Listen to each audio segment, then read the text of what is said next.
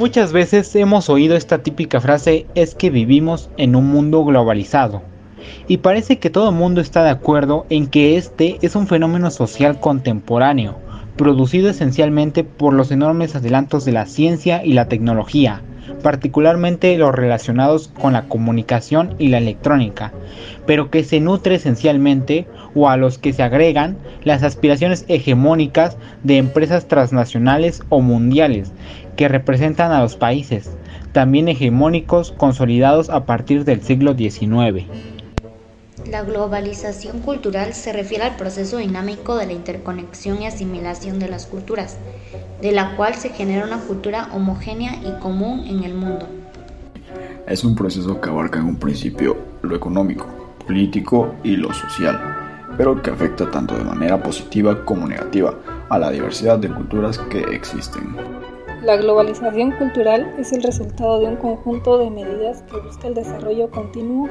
de la sociedad y que ha propiciado e incrementado ampliamente las relaciones internacionales e intercambios culturales entre los individuos que buscan una oportunidad de desarrollo individual.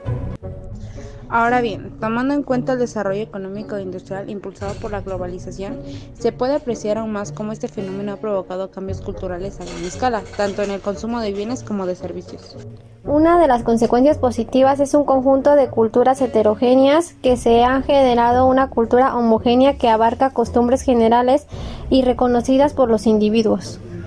Otra consecuencia positiva son las interconexiones globales que han permitido conocer la gran diversidad cultural que existe en el mundo. Como consecuencia negativa tenemos que la globalización cultural es un fenómeno que ha regularizado y estandarizado las expresiones culturales, otra consecuencia negativa son las culturas de regiones o poblaciones con menor número de personas se han visto influenciadas por las culturas de regiones o países más grandes e influyentes, dejando de lado su propia identidad.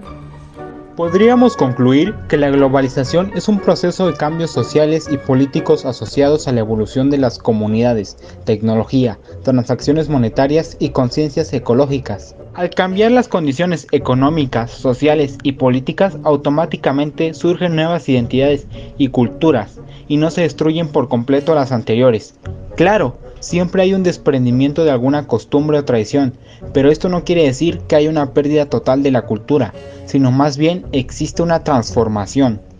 Para conservar las culturas en general, idealmente hablando, Aparte de ofrecer una educación con valores occidentales, también es necesario que se resalten los valores culturales del pueblo, es decir, promover la educación bilingüe, la educación bicultural, respetando ambas culturas.